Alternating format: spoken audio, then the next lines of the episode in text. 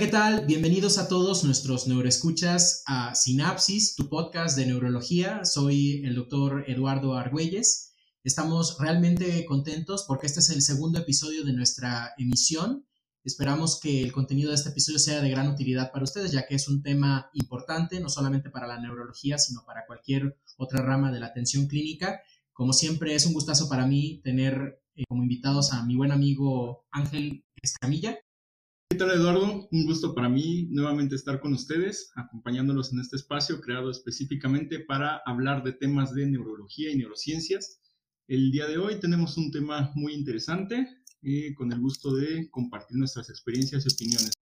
Sí es, Ángel, y también para mí es un gusto tener, como siempre, a nuestro buen amigo Rafael Díaz. Rafa. Hola, ¿qué tal? Un placer estar otra vez con todos ustedes.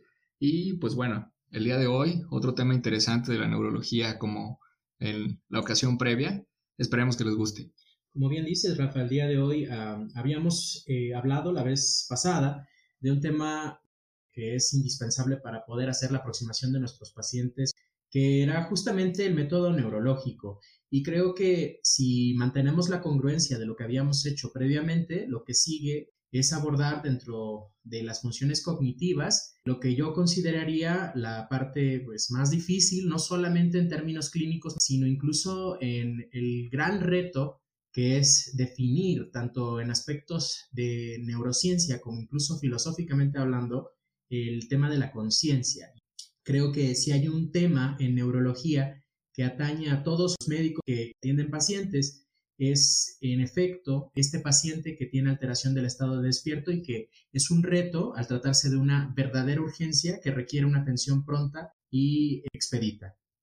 Entonces, lo que primero procedería, vamos a, platicar un poco con relación a la definición de conciencia y aquí pueden existir algunas discrepancias dependiendo de las áreas eh, que estén involucradas para definirla. Yo lo primero que quisiera escuchar son cómo abordan ustedes, eh, Rafa y Ángel, el tema de la conciencia en relación a la definición conceptual. La conciencia es la capacidad que tiene una persona de reconocerse a sí mismo y reconocer su entorno. A su vez, puede interactuar con él y tomar decisiones. Para evaluar la conciencia, pues comenzamos con simplemente el hecho de observar a nuestro paciente. El estado de alerta es ver si nos está poniendo atención, si está enterado de dónde, dónde está en ese momento y de los estímulos que deliberadamente vamos a realizar para explorarlo en ese momento. Correcto, Ángel. Y Rafa, ¿qué nos podrías aportar en relación a esta definición? En el caso del estado del despierto, vamos a saber hasta dónde podemos llegar con nuestra exploración neurológica y qué modificaciones tenemos que hacer a lo que estamos acostumbrados normalmente a realizar en nuestro escenario, principalmente en la sala de emergencias o la sala de urgencias donde llegan nuestros pacientes con estas alteraciones. Y en el caso de la conciencia, una vez que ya podemos interactuar con nuestro paciente, es lo que vamos a evaluar. Como bien dice Ángel, la interacción del paciente con su entorno, la manera en la que responde, la manera en la que actúa y hasta, por ejemplo, los gestos que realiza ante los estímulos que nosotros marcamos, es una de las partes importantes que tenemos que tomar en cuenta al iniciar nuestra exploración en un paciente con alteración del estado del despierto o de la conciencia. Eh, la verdad es que los compañeros, colegas del área de la salud que nos estén escuchando en este momento, se darán cuenta que encontrarán más definiciones de conciencia y más estudios relacionados con eso en áreas como la filosofía o la psicología, que incluso en la que nos compete a nosotros en el área de atención clínica. Podríamos decir que la conciencia es la experiencia subjetiva de la mente, podremos también entender que la conciencia es un proceso que es independiente de la experimentación de todas las funciones cognitivas, por lo que estrictamente hablando, la conciencia no puede ser considerada como una función cognitiva como tal, más bien la conciencia es el producto de la sumatoria de todas las otras funciones mentales que nosotros poseemos. No hay, por lo tanto, un solo centro anatómico localizable que se encargue de regular la conciencia. Hay, un principio muy importante en relación con la conciencia y es que las estructuras que generan o permiten el estado de despierto tienen una característica básica que es la redundancia anatómica, es decir, existen múltiples centros que se encargan de mantener la conciencia encendida, por decirlo de una forma así, para que una lesión discreta del sistema nervioso central no repercuta en un estado de coma en cualquier especie Si bien esta redundancia en las estructuras que conforman el sistema de activación para la procuración del estado de despierto es indispensable para una correcta, eh, un correcto desarrollo y evolución de las especies, creo que el punto clave aquí eh, anatómicamente, aunque no es una estructura pequeña, más bien es, una, es un network, es el sistema reticular ascendente activador, que me parece que sería bueno que ahondáramos un poco en él. Esta red difusa, porque realmente no tiene una localización específica, es la que se encarga de mantener a una persona despierta. Entonces, el protagonista de esta historia es el sistema reticular activador ascendente, que se extiende desde el puente dorsal, sube hacia el mesencéfalo, llega hasta los núcleos intralaminares de los tálamos y después crea conexiones de una manera extendida a nivel de ambos hemisferios. Estas conexiones permiten que al mantener el paciente despierto se puedan llevar a cabo todas las demás funciones que nuestro sistema nervioso realiza. Y no es una estructura discreta, ¿no? Me parece que tendríamos que entenderla como una red neuronal que asciende a través del tallo cerebral y hay una profunda interacción con estructuras dentro del tallo y junto con estructuras del diencéfalo entonces, la lesión de uno normalmente va a traducir en alteraciones muy específicas dependiendo del nivel donde se encuentre. Precisamente fue más o menos en 1949 cuando Morosi y Maubon empezaron con estudios en animales. Ellos empezaron a hacer lesiones eh, específicas o estratégicas, ya sea en tallo encefálico o en algún punto de la corteza cerebral para ver precisamente el estado de despierto de los animales ellos vieron que cambiaban tanto los patrones de alerta y como los patrones de sueño. Entonces, desde allí empezó un gran interés en el estudio del sistema reticular activador ascendente.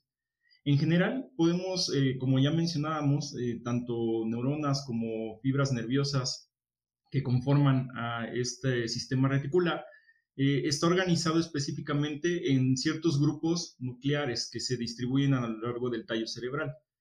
Tenemos principalmente cuatro grupos. Estos son eh, los grupos del RAFE medio, los grupos del reticular lateral, el reticular medial y el paramediano. Cada uno de ellos va a llevar una función, digamos, no muy definida, pero que va a predominar sobre las demás. En general podemos hablar, por ejemplo, eh, de los núcleos del RAFE caudal, que tienen relación principalmente con los mecanismos del dolor, con la regulación del dolor en tanto que los núcleos que se encuentran en el RAFE rostral se encargan principalmente de la vigilia, el alerta y el sueño. Hablando del grupo medial de los núcleos reticulares, podemos encontrar dos tipos de conexiones, las conexiones ascendentes y las conexiones descendentes. Las ascendentes o conexiones rostrales van a vincular eh, todo este proceso que nos atañe el día de hoy de conciencia y alerta. Las conexiones descendentes o caudales principalmente se van a encargar de las intervenciones en el control de los movimientos en general. Los núcleos reticulares paramedianos tienen conexiones que van de forma recíproca a el cerebelo. Por eso es que estos también se designan como núcleos precerebelosos. Esto también se van a encargar principalmente de funciones de coordinación de movimiento. El grupo lateral de núcleos reticulares, estos van a estar muy en función con la locomoción y regulación autónoma. Hablaba también Rafael de los núcleos reticulares del tálamo, los cuales van a intervenir en actividades de integración y control de otros núcleos talámicos y además va a ser el gran coordinador en esta red neuronal que nos va a proporcionar proyecciones hacia la corteza, denominadas como tal tálamo corticales, y que regulan y coordinan todas sus actividades, todas las actividades corticales relacionadas con este sistema reticular activador ascendente van a pasar por el tálamo y van a ser filtradas, por decirlo de alguna manera. En realidad estamos ante una estructura anatómica de una gran complejidad que en aras de la sencillez y para que esto didácticamente pueda ser accesible para todos aquellos que nos están escuchando, vamos a tomarnos eh, el atrevimiento de sobresimplificar esto.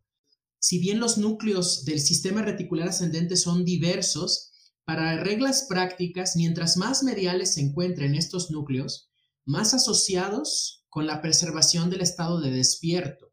Y mientras más laterales se encuentren, más asociados están con la mediación de funciones autonómicas dentro del cuerpo. Y la otra, que es más importante aún, es entender que el sistema reticular ascendente va tanto del tallo como hasta la corteza cerebral. Y ese principio nos permite hacer aseveraciones para poder localizar dónde está la lesión en un paciente que en este momento presenta un trastorno del despierto. Entonces, Rafa, ¿cuál sería el primer nivel de arriba abajo donde tendría que tener una lesión un paciente para tener una alteración del despierto? Claro, a nivel cortical va a estar la mayoría de las conexiones disipadas de este sistema reticular activador ascendente. Entonces, ¿qué quiere decir? Si tenemos una lesión focal supratentorial, o sea, a nivel de los hemisferios cerebrales, es difícil que nos pueda causar una alteración del estado del despierto en el paciente. Tendríamos que tener una lesión difusa de ambos hemisferios para que nos pudiera generar una interrupción en este sistema del despierto. ¿Y el siguiente nivel, Ángel? Sí, claro, las lesiones eh, en el sistema reticular activador ascendente, sobre todo región paramediana, como bien ya mencionaste, o a nivel cefálico. Eso en tálamo, ¿no? En tálamo, exactamente o este, pues ambos hemisferios cerebrales, como ya mencionaba Rafa, una lesión difusa o extensa. Lo siguiente sería entonces las lesiones más mediales del tallo cerebral. Para efectos prácticos, un paciente va a tener alteración del estado de despierto si tiene 1. Alteración difusa cortical. 2. Alteración diencefálica bilateral, que es lo mismo que decir que tiene alteración en el tálamo de forma bilateral, o una lesión en tallo, pero que principalmente afecte la porción medial. Y recordemos que en el caso de las lesiones diencefálicas, específicamente hablando del tálamo, una lesión unilateral nos puede causar una alteración del despierto siempre y cuando, por ejemplo, la lesión aumente volumen o cree un aumento en el edema y por esa situación se desplace la línea media, desplace las estructuras contralaterales y de, de la misma manera interrumpa las conexiones de manera bilateral.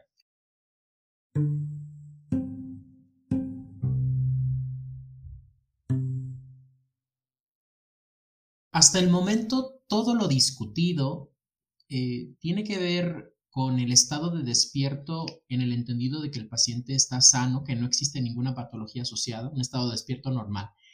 Sin embargo, eh, las alteraciones del estado de despierto no se pueden categorizar como un concepto dual de todo o nada en el cual o el paciente está en coma o el paciente está despierto, sino que en realidad eh, los trastornos del despierto transcurren dentro de un espectro que depende mucho de la profundidad del daño que el paciente tenga en su sistema nervioso central y que la clínica que va a exhibir es muy diferente dependiendo del estadio en el cual nosotros nos encontremos. Sería bueno que abordemos un poquito esto y mencionemos algunas características básicas.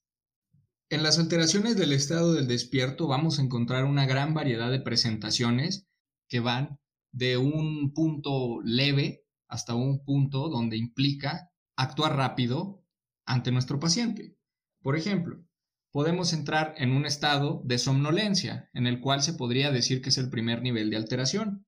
En el estado de somnolencia podemos tener a un paciente que si bien está interactuando con nosotros, tenemos que, que, ser incisivos ante el estímulo que estamos realizando para que nuestro paciente responda. Este estímulo llega a ser de manera verbal. Nuestro paciente es capaz de realizar órdenes, respondernos de manera verbal, sin embargo puede haber una alteración tanto en la atención como en la comprensión de las órdenes que nosotros le decimos y la capacidad de razonamiento del mismo. Posteriormente, en otro nivel, podemos encontrar el estupor. El estupor lo podemos dividir en superficial y profundo. Estos los podemos diferenciar por la intensidad del estímulo que necesitamos para poder hacer que nuestro paciente intervenga con el medio. En el caso del estupor superficial, vamos a tener un paciente que pudiera parecer dormido, que está hipoactivo, pero al momento en que lo estimulamos, de preferencia con un estímulo doloroso, el paciente puede reconocer de dónde viene ese estímulo y vamos a ver la reacción. En el caso del estupor profundo, vamos a encontrar mayor deterioro del estado del despierto, en donde, nuestro paciente tal vez no va a tener respuestas motoras, no va a tener respuestas verbales, sin embargo vamos a ver que ante un estímulo principalmente doloroso, va a tener cambios en funciones autonómicas como la respiración, los cambios en el sistema circulatorio o los cambios en la temperatura. Esto principalmente lo vamos a ver reflejado en sus signos vitales, como un aumento en la frecuencia cardíaca, cambios en la presión arterial o cambios en la frecuencia respiratoria. Entonces, Rafa, eh, por ejemplo, para hacer la diferenciación de los pacientes que tienen estupor, ya no sería tanto la intensidad con la que nosotros realizamos el estímulo, más bien es la respuesta que el paciente tenga, ¿no? Exactamente. En el caso, como lo mencionábamos, en un paciente en estupor, no nos va a responder a un estímulo verbal como lo estamos acostumbrados a realizar. Signos vitales, ¿no? Exactamente, vamos a ver su cambio en sus signos vitales en el caso de un estupor profundo y en un estupor superficial sí podemos ver cierta respuesta motora ante este estímulo que vamos a realizar.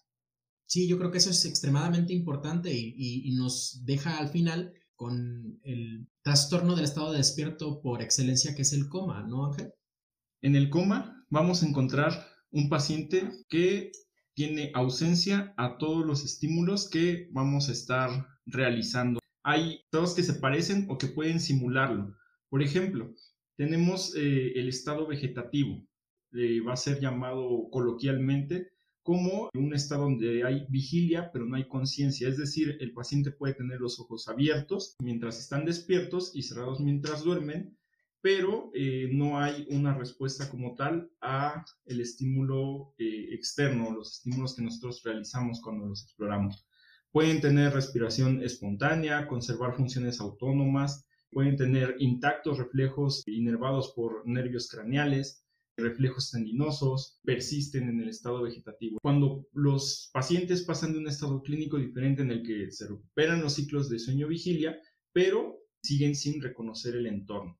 Y finalmente, el estado de mínima conciencia, que es aquel estado crónico de respuesta deficiente a estímulos, pero aquí tenemos pruebas inequívocas, aunque intermitentes y limitadas, de conciencia de sí mismos y de su entorno. Es decir, eh, nosotros podemos demostrar uno o más comportamientos reproducibles y específicos en nuestro paciente.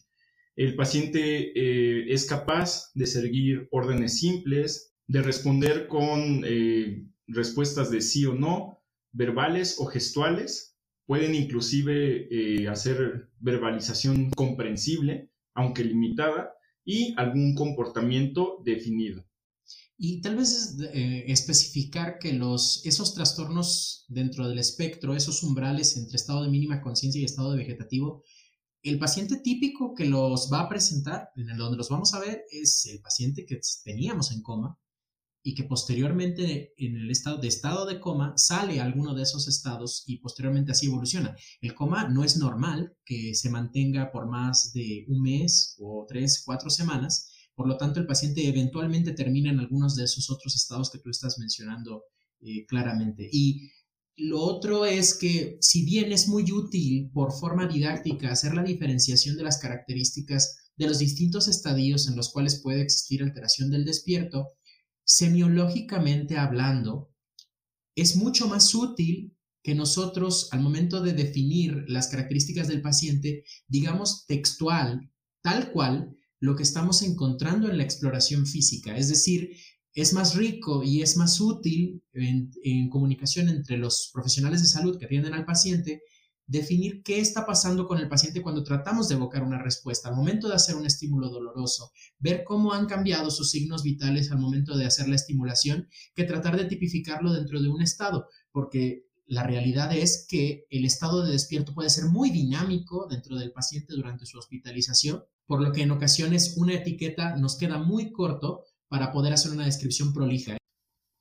En cuanto a la valoración de un paciente con alteración del estado del despierto, la mayoría de los casos, el escenario se pinta en una sala de emergencias. Entonces, tenemos que evaluar la gravedad de nuestro paciente en ese momento. Como primer paso, realizaremos, como cualquier otro paciente en el, en el departamento de urgencias, el ABC. Debemos de asegurar las funciones vitales de nuestro paciente para posteriormente pasar a una revisión más detallada. Una vez que aseguramos las funciones vitales de nuestro paciente, pasamos a realizar una historia, obviamente siendo rápidos y dirigidos hacia la posible causa de la alteración del despierto de nuestro paciente.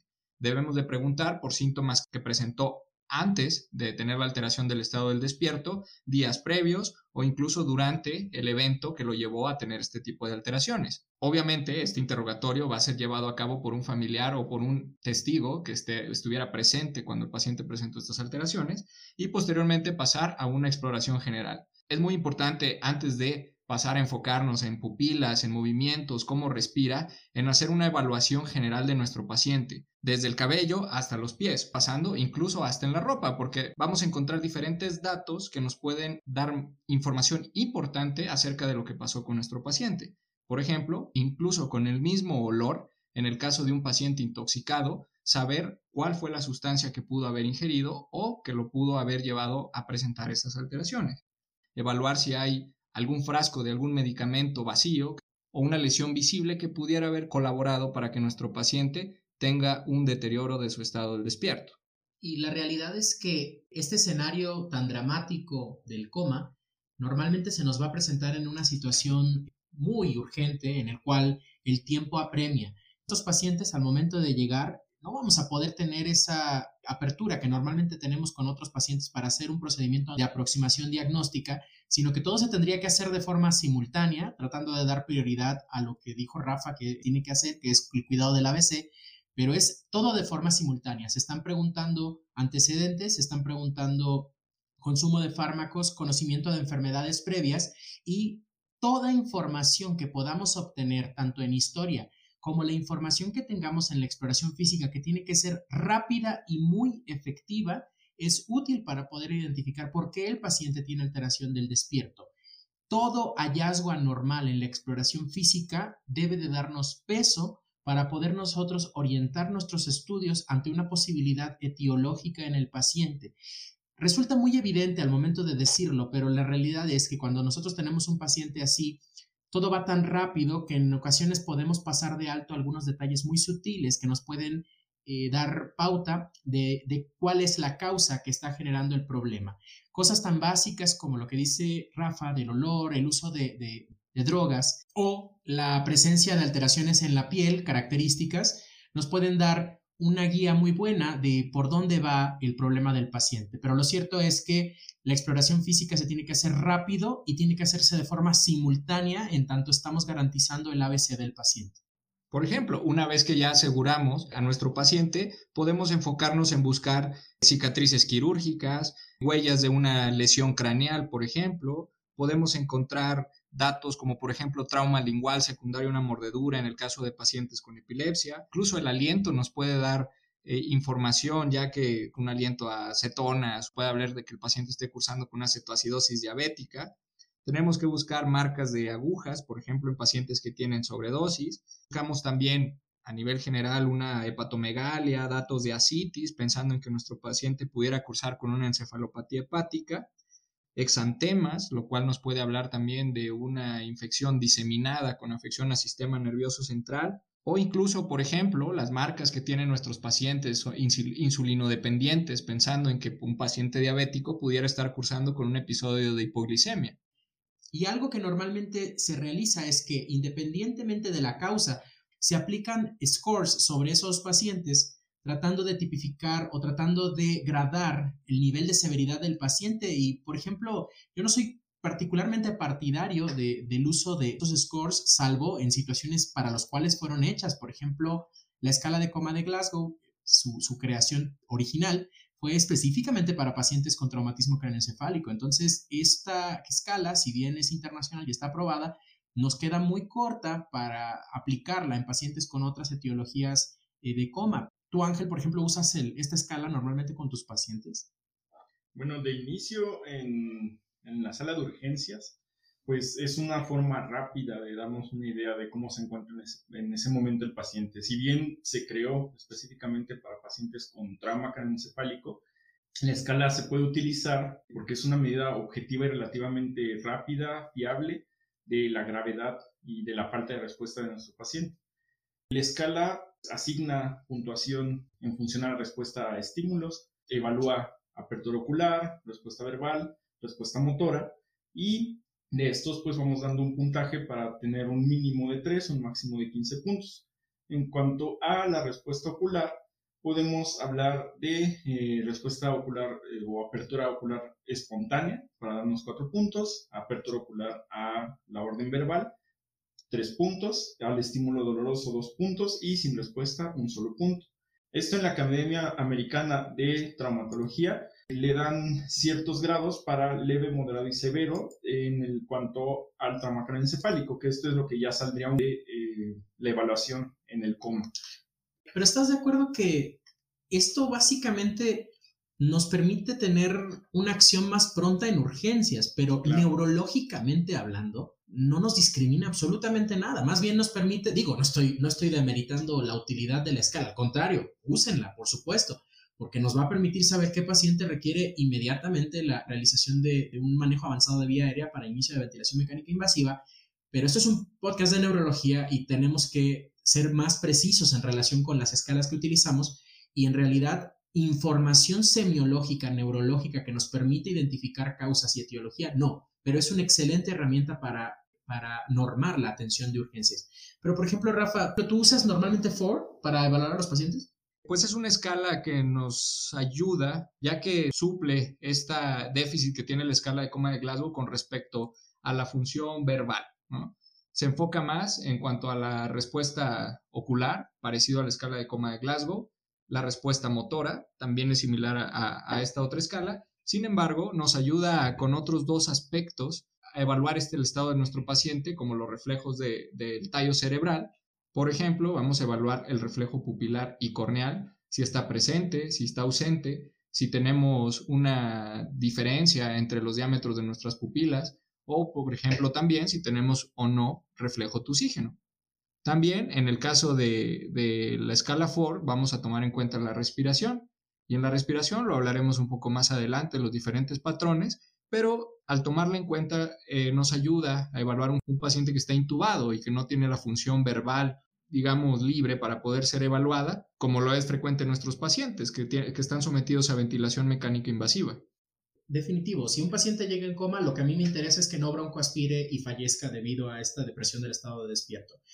Pero eh, una vez que esté intubado, ¿y qué? ¿Qué es lo que sigue? Lo que nos interesa en este punto es por qué el paciente llegó a este estado y creo que algo importante es que una vez que ya tengamos este ABC totalmente seguro que el paciente no va a fallecer por otra causa, es proseguir con los siguientes pasos. Y creo que hay aspectos típicos, clásicos, que en todos los cursos de semiología se enseñan, sobre todo en relación con la respuesta motora porque creo que hay algunos aspectos que no solamente son importantes en la evaluación del coma, sino que tienen un valor localizador. Y con eso podríamos darnos una idea muy precisa de si el trastorno se encuentra, de si la lesión se encuentra a nivel de tallo, que sería algo potencialmente catastrófico, o estamos eh, ante una lesión que probablemente está en un aspecto supratentorial.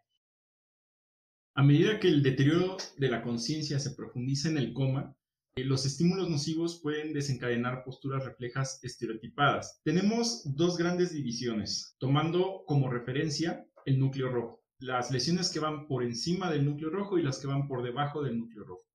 Hablemos primero de la postura de decorticación. Esta puede ocurrir en trastornos estructurales o metabólicos e indican daño hemisférico eh, difuso, extenso, con preservación de los centros motores en la porción superior del tronco encefálico. Específicamente hablamos de el tracto rubroespinal, es decir, preservamos la función del núcleo rojo. Por debajo de esta vamos a presentar la postura de descerebración. Esta va a indicar que los centros motores de la parte superior del tronco del encéfalo que facilitan la flexión se han dañado estructuralmente, y que solo los centros de la parte inferior del tronco cerebral, por ejemplo, el tracto vestíbulo espinal, son aquellos que van a facilitar la extensión ante el estímulo sensorial doloroso. O sea que el, núcleo rojo va a tener a través de las vías rubroespinales una acción antigravitatoria en las extremidades. Luego entonces si esta está conservada, es decir, si el rubroespinal está conservado al momento de estimular, como no va a estar inhibido por centros superiores, el paciente va a flexionar los brazos. Y si yo corto el sistema que va del núcleo rojo al rubro espinal, queda nada más el vestíbulo espinal, que tiene acción extensora, y el paciente pues, va a extender sus brazos. Esto parece sencillo, pero es fácil olvidarlo y es extremadamente útil para localizar. Exactamente. Existe un escenario más catastrófico que es la flacidez, es decir, ausencia de movimiento completamente. Y esto lo que nos va a indicar es que el tronco cerebral, el tronco encefálico inferior, no está afectado al movimiento, eh, independientemente de que la médula espinal esté dañada. Esto es la peor respuesta posible esperada en un paciente con deterioro del despierto. Sí, es bien importante decir que estos, que estos eh, maniobras se están realizando en un paciente que evidentemente ya fue protegida la vía aérea y los patrones respiratorios pueden decirnos mucho sobre, la, sobre el sitio el cual el paciente tiene la lesión, en el entendido de que también probablemente ya se encuentra en ventilación mecánica, pero ahí me gustaría, tú, Rafa.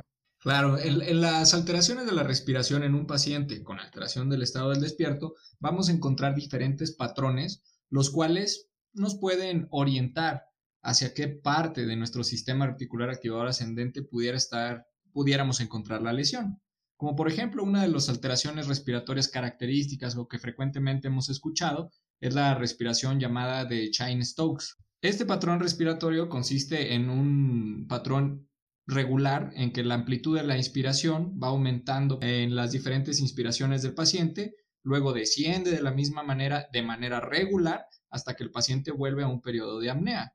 Dura varios segundos y luego se vuelve a repetir este patrón ascendente-descendente recordando que es regular. Este patrón se puede presentar en una alteración del estado del despierto como en una encefalopatía metabólica, alteraciones difusas o, por ejemplo, una alteración a nivel diencefálico. E incluso este tipo de respiración se llega a presentar de manera fisiológica en ciertas personas, principalmente durante el sueño, por lo cual no es particularmente un signo de gravedad. Otro patrón respiratorio que podemos encontrar en nuestros pacientes es la respiración amnéusica, la cual se puede describir como pausas, sobre todo inspiratorias, que se pueden ver en pacientes con una lesión pontina de manera bilateral. Otro de los patrones que podemos encontrar es, por ejemplo, la respiración atáxica, la cual tiene un patrón totalmente irregular, donde no vamos a encontrar estos ascensos y descensos como en los otros previamente mencionados. Y por último, por ejemplo, en un paciente que no tiene el esfuerzo respiratorio, no podemos o no encontramos este esfuerzo inspiratorio, podemos pensar en que la lesión pudiera encontrarse de manera bilateral a nivel del bulbo cerebral. ¿Y cómo le haces, Rafa, si normalmente a esos pacientes, pues ya habíamos dicho, ¿no? Que tienen, pues ya están con ventilación mecánica y la mayoría parte de las veces es una ventilación mecánica asistido controlada. ¿Cómo, cómo valoras tú, por ejemplo, eso? Claro, en nuestros pacientes que ya tienen un manejo de la vía aérea avanzada y están bajo una ventilación mecánica, podemos, por ejemplo, cambiar nuestro ventilador a un modo espontáneo, donde el esfuerzo va a ser directamente de, nuestro paciente y podemos ver cómo está respondiendo el ventilador por medio de sus gráficas, por ejemplo. El entendido de que no estamos sometiendo al paciente a un riesgo adicional al, momento. Y, evidentemente no va a ser durante mucho tiempo, va a ser nada más un breve periodo para poder observar esos fenómenos que estás mencionando.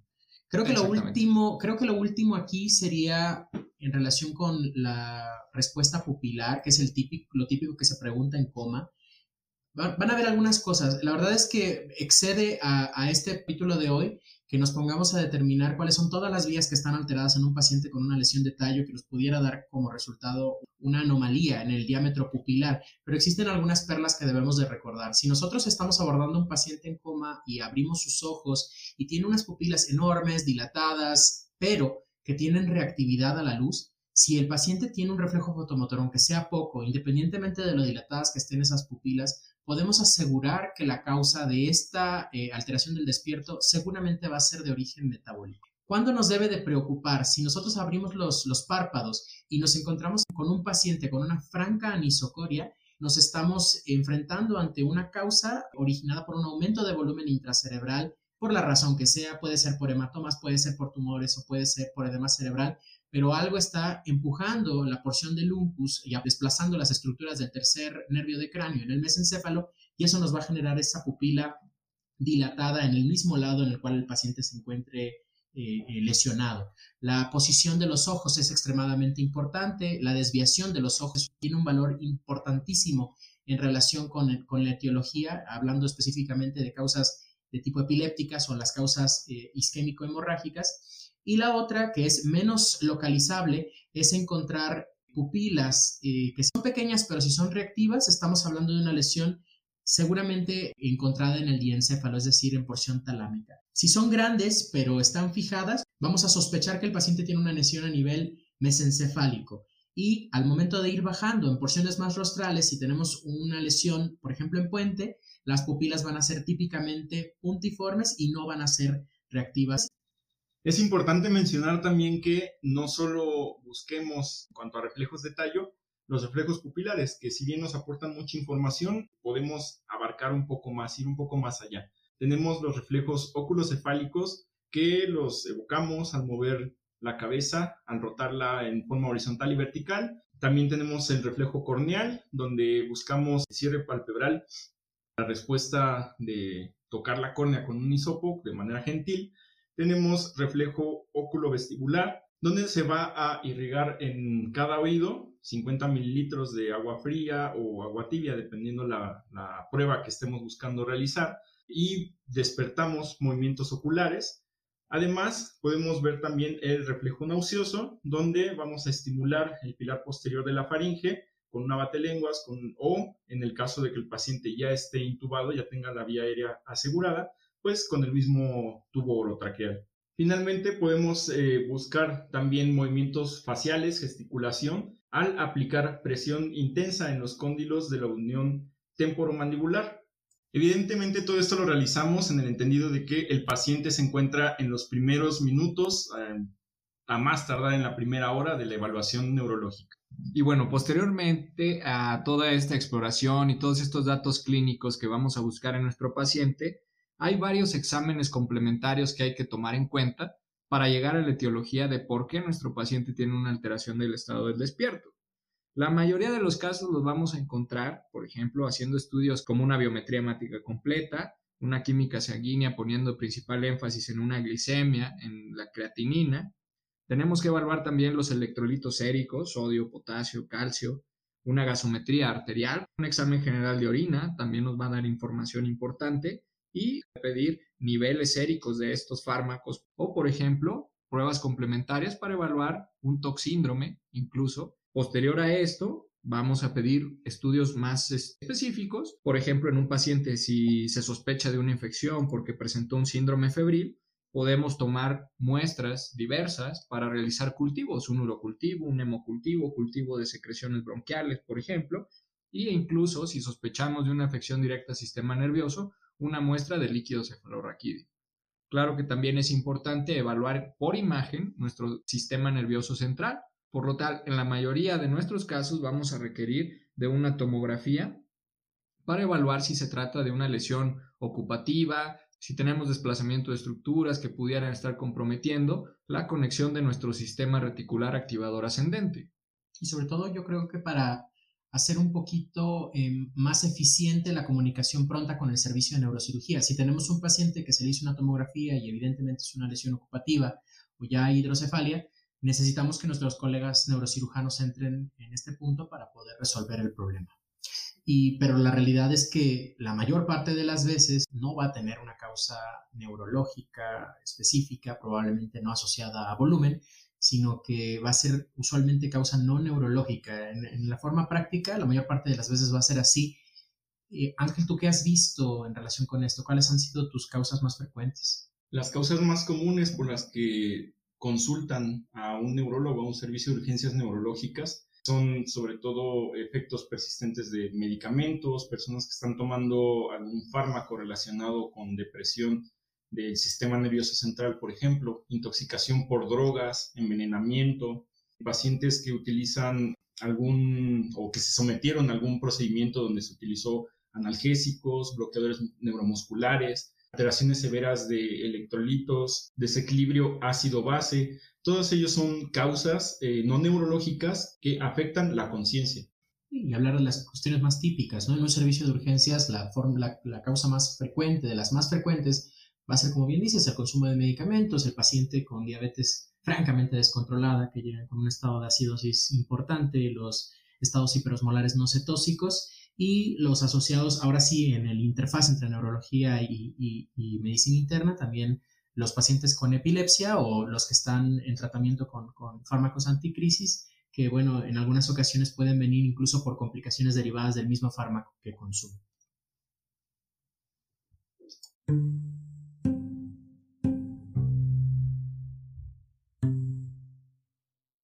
Pero sí me gustaría escuchar de ustedes, amigos, algunas perlas para que, que nos quede información muy cristalizada de qué debemos de hacer. Rafa. Hay que recalcar que en el inicio del abordaje etiológico de un paciente con alteración del estado del despierto, así como cualquier otra enfermedad también, el interrogatorio va a ser el punto más importante. No se nos olvide preguntar los antecedentes de nuestro paciente, qué enfermedades padece y sobre todo, y muy importante, debido a que ya vimos las causas más frecuentes, qué medicamentos está tomando, qué pudo haber ingerido y qué dosis de medicamento pudo haber administrado. Por otra parte, siempre recordemos que eh, en neurología llevamos un orden y tenemos valor localizador. Me gustaría que ustedes recuerden que lo que más valor localizador nos aporta en la valoración de un paciente con alteración del despierto es evaluar patrón respiratorio, pilas, movimientos oculares y la respuesta motora. De allí, siempre vamos a localizar, de acuerdo a, recordemos en los podcasts anteriores, ciertos núcleos eh, de los nervios del cráneo que nos van a aportar toda esta información. Si están en el diencéfalo, si están en el mesencéfalo, si están en la región pontina o en la médula. Totalmente de acuerdo, Rafa, Ángel. La verdad es que creo que los puntos que dieron son los claves que se tienen que llevar todos nuestros neuroescuchas en el hipocampo. Eh, creo que es algo que se tiene que recordar.